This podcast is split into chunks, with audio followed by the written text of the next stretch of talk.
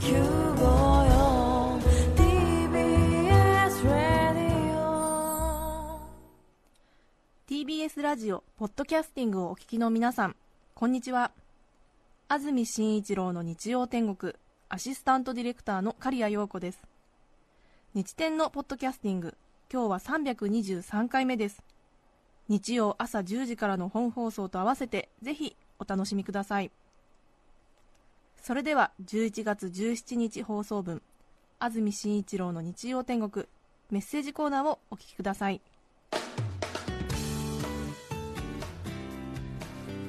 さて今日のメッセージテーマこちらです。お風呂の話。はい。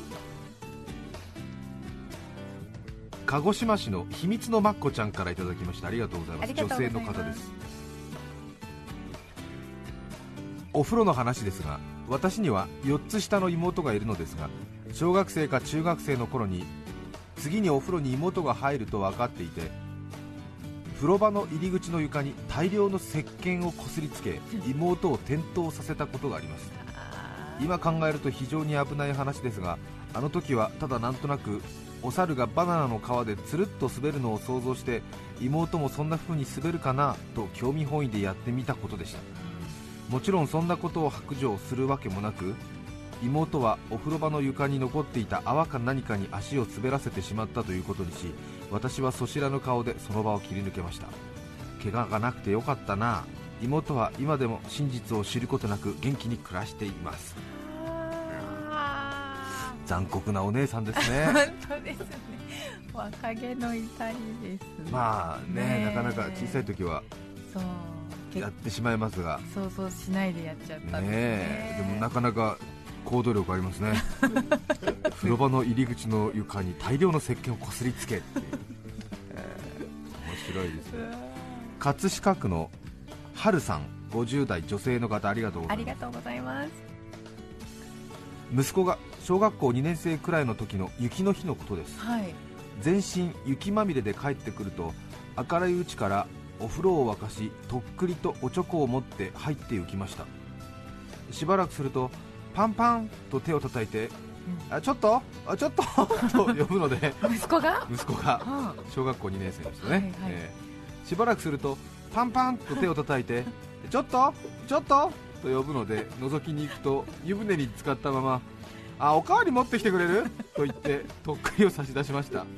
台所で水を入れて持っていくとありがとう。の後に満面の笑みでもっとべっぴんさんだったらよかったね と言われました。小学校2年生。素晴らしい。ね。真似してみたかったんでしょうきっとね。たね。ね。いいですね。ね。うんちゃんとそちゃんと乗ってあげるところがいいですね。いいですよね、うん。ええ。最初にほら止めなかったところもいいですよね、うん。とっくりとおちょこ持っていくときに。そうです、うん、完成度のあるユーモアに対しては寛大なうん。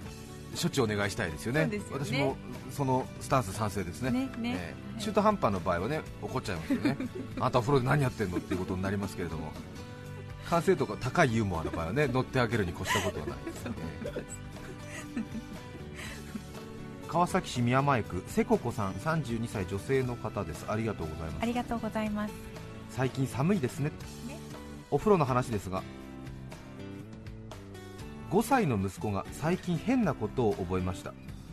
お風呂に入った時シャンプーを押して液体を出すのですがはい。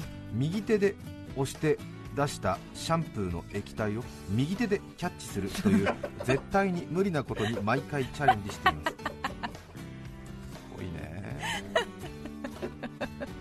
ポンプ式のシャンプーかな、きっとこうプシュッとねワンプッシュしますけどもね。はい。右手で押してその押した右手でそれをキャッチしようとしてるんですね。まあ、うん、そうね。もったいないので息子がそれにチャレンジするときは下に洗面器を引かせ私は洗面器に溜まったシャンプーをすくって使っています。なんかできる気がするんでしょうね。ちょっとほら、ね。あの粘土があるあるじゃないですか。粘りが、ええだから。間に合うかもうんキュッてやってるんだろうね。すごいよね。ね。ね。かわいうい、ん。自分で吐き出した唾を下に顔を回して自分の口で受け止めるみたいなことでしょ？きっとね。そういうことだよね、まあね。そのうち多分ね上を向いてなんか唾を吐き出して自分で受け取るとかそういうことをやり始めるときっといろいろね素晴らしい、試してみたいタイプだ人類っていうのはね一部の天才によって文化が進むからね。文明が進むからね。頼もしかすると何かあるかもしれませんよ、ねかもしれない。市川市のマイホームおじさん50歳男性の方ありがとうございます。ありがとうございます。我が家は数年前にマイホームを建てました。は素晴らしい。ねおめでとうございます。かっこいい。我が家では数年前にマイホームを建てましたしかし家のスペースの関係で妻がこだわっていた広い風呂場が少し狭くなってしまいました。妻は私が家にいる時事あるごとに風呂場に行っては劇的ビフォーアフターのナレーション風に足を思い切り伸ばすことができないバスタブや水はけが悪くいつまでも湿っている床や中途半端な位置に取り付けられ中腰でしか覗くことのできない鏡によって悪化してしまった奥さんの腰と私に聞こえるように喋っています。ねえいいですよ完成度の高いユーモアにはちゃんと付き合ってくれるんですよね。怖いね。ナレーション風でやられるんですよね。中腰でしか覗くことのできない鏡によって悪化してしまった奥さんの腰、加藤みどりさんですか？劇的ビフォーアフターはナレーションね。そうですよね。そうかあんな感じで淡々と言うんだ。足を思い切り伸ばすことができないバスタブ言われるんだ。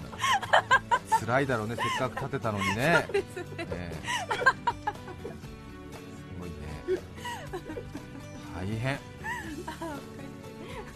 埼玉市見沼区リトルウッズさん43歳男性の方ありがとうございます。ありがとうございます。子供の頃見ていたベスト10でトシちゃんやマッチがスタジオ内に降らせた雨の中で熱唱するという演出がよくありました。ありましたね。あれが好きで時々風呂に入った時強めのシャワーを頭から浴びながらお気に入りの歌を熱唱します今日はどうも雨の中ライブに来てくれてありがとう。最後にこの曲です。とマイクパフォーマンスも入れるとさらに気持ちが入りストレス発散には最高です。今は慣れた妻が脱衣所の方からアンコール アンコールと愛の手を入れます。いい妻です。本当ですね。すごい幸せですね練馬区あと一歩で完全に豚さん24歳男性の方 ありがとうございます。どうしたの？ありがとうございます。取っちゃったかな？まだ私が母と兄と3人でお風呂に入っていた頃小さな風呂桶に3人一緒に入るのですが追い焚きをしながら入るときは兄と2人で温かいところのお湯を桶ですくい母の肩にかけてあげていました。母はいつも喜んでくれました。あらいい息子さんですね。ねその日もまた追い焚きしながら3人でお風呂に入り母に温かいお湯を肩からかけてあげていました。え。私は思いました。温かいお湯をかけると喜んでくれるのだからもっと熱いお湯をかけてあげたらもっと喜ぶのではないか。私は普段触ってはいけないと言われている追い焚きされたお湯が出てくる穴の真ん前に桶を構えたっぷりと熱々のお湯を用意しました。僕は子供だから熱くて触れないけれどお母さんは大人だから大丈夫。私は母の右肩めがけて思い切りかけました。すると母は「熱っ!」とビヨーンと立ち上がり「あんたお母さんをなんちゃらかんちゃらなんちゃらかんちゃら」と怒鳴りつけたのです。そうです。追い焚き口から出てくるお湯は大人でも熱いのです。母はいつも私の触れないような熱い煎茶を好んで飲んでいたこともあり私はお母さんはとにかく熱いものが好きだと思っていたようです。それから時は経ち中学生の頃ある日一人でお風呂に入っているとその時母に熱いお湯をかけたことを不意に思い出しなんだかとても申し訳なくなってしまい泣きそうになりました。私は風呂から上がりパジャマを着ると内職をしている母のところに向かいました。ミシンを踏む母の後ろ姿を見た時涙があふれお母さんごめんなさいと泣きながら抱きつきました。母は驚いてどうしたの？私は声をしゃくりながら事の経緯を話すとああそんなことあったかね覚えてないねと言っていました。その時の母の優しい顔と頬に当たるエプロンの肌触りそしてミシンと布の匂いを思い出すと今でも泣きそうになります。面白くって温かい私のお風呂の思い出です。24歳ですって。24歳です。ちょっと時代が10年くらい古いけれどね。昭和の匂いがするけれどえー、そうなの ?24 歳で小学生の頃だからね。ほどほど10年くらい前でしょうけれど。そうですか。ね。まあ優しい気持ちなんでしょうね。いい人生を。新潟県新発田市ししゃもくん男性ありがとうございます。ありがとうございます。私が幼稚園に通っていた頃よく母とお風呂に入っていました。はい。一緒に入ると決まって母は同じことを知っていましたそうです。排水口に詰まりつつある髪の毛などを取ろうとしたところ手そして母自身もまでが吸い込まれてしまう。そんなシーンをいつも熱演して私を驚かしていたのです。ああー吸い込まれる吸い込まれる大変と母が必死そうに言うとすぐに信じてしまう私は泣きながら母の腕を引っ張ったのを覚えています。今では笑い話ですが当時の私にとっては恐ろしい出来事だったのです先日息子と風呂に入った際昔の母と同じように迫真の演技をしてみました。すると息子も必死に私と腕を掴むではありませんか。昔の自分を見ているみたいで思わず息子を抱きしめてしまいました。その後母に電話でその出来事を伝えるととても喜んでいました。以上が我が家のほっこりお風呂エピソードです。ね とても喜んでいました。えねえ 代々伝わるお風呂ギャグなんでしょ？伝統伝統を重んじてね。えーいいですよ、ええ。あと10代ぐらい重ねるとね多分歌舞伎並みの多分伝統芸のおお家芸になりますよねなんかね。お正月とかになるとねテレビの取材とかが入るような、えーこの地域ではなんて言ってね。年の一番最初のお風呂の際は、えーこういう行事がありますねかしこみかしこみみたいな。お先々代はすごかったとかね。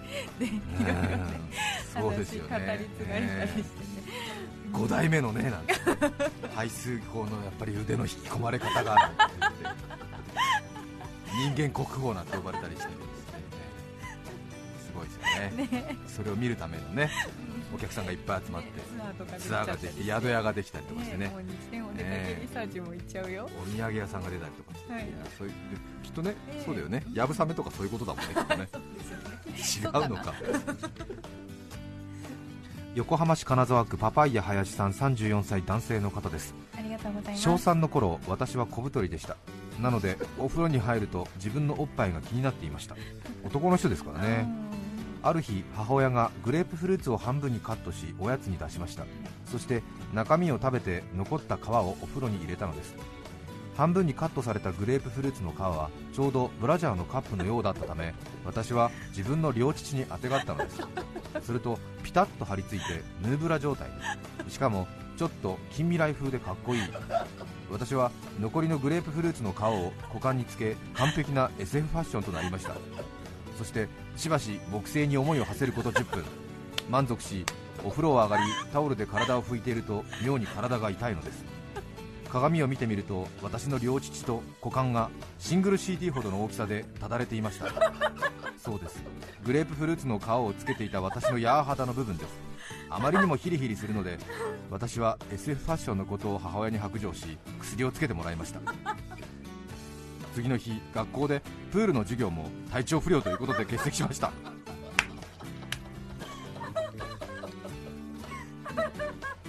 これはお母さんはなんだろうゆず湯みたいなイメージでグレープフルーツの皮を入れたのかな、ねちょっとねあのね香りがねいいですよね。温まるしなんて、ええ。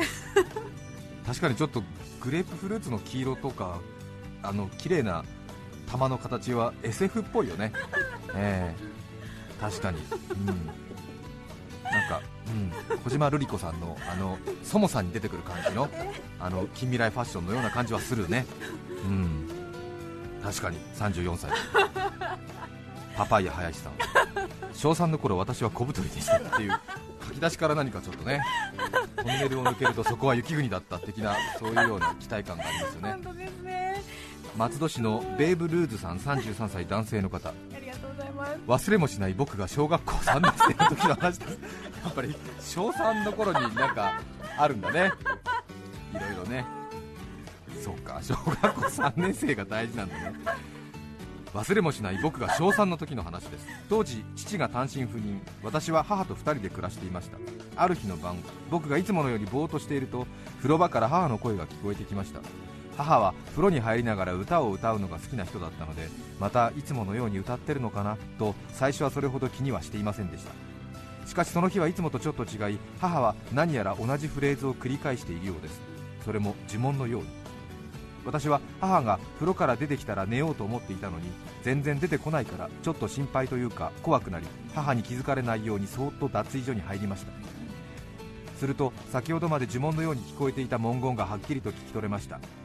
チャンリンシャン。チャンリンシャン。母は当時 CM でやっていたリンスインシャンプーの薬師丸ひろ子さんのモノマネをしていたのです。びっくりしました。そしてとても似ていたのです。でも母に内緒でそのチャンリンシャンを聞いてしまったので怒られると思いそのまま気づかれないように脱衣所を出ておやすみなさいを言うことなく眠りました。今から24年前の話です。本当に似ていたのです。母のチャンリンシャン。33歳男性の方。あった薬ありましたねえー、じゃあ中澤さんが今からそのチャンリンシャンを薬師丸ひろ子さん風でお届けしますのでこれを聞いて悶絶してください。じゃんリンシャン。11月17日放送分安住紳一郎の日曜天国メッセージコーナーをお聞きいただきました。それでは今日はこの辺で失礼します安住紳一郎のポッドキャスト天国。今日11月17日は将棋の日。歩のない将棋は負け将棋。歯のないじいちゃんそういれば。お聞きの放送は TBS ラジオ954さて来週11月24日の安住紳一郎の日曜天国。メッセージテーマは睡眠の話。ゲストはバカ研究の第一人者東京大学大学院教授渡辺康明さんです。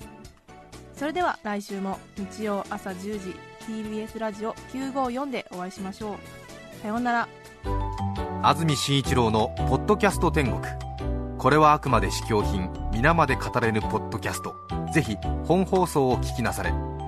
TBS ラジオ954「